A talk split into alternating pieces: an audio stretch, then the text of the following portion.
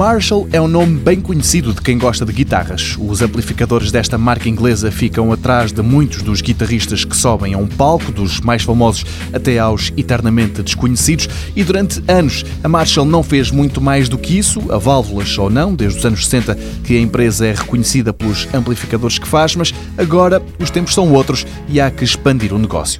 O som continua a ser a área de interesse, mas recentemente a Marshall aliou-se a uma outra companhia, a Sound Industries, para permitir que o seu icónico logotipo começasse a aparecer primeiro em auscultadores, depois em colunas sem fios. Esta parceria tem já alguns anos e as colunas sem fios que se parecem com amplificadores vão sendo louvadas não só pela aparência, mas também pela qualidade do som que emitem. A novidade é que três dos modelos mais populares, Acton, Stanmore e Woburn foram atualizados e são agora compatíveis com a tecnologia multiquarto. Ou seja, quem tiver várias destas colunas Bluetooth ou Wi-Fi em casa pode pô-las a tocar de forma sincronizada a mesma música. As novas versões estão à venda desde ontem. As mais baratas, as Acton, custam perto de 200 euros.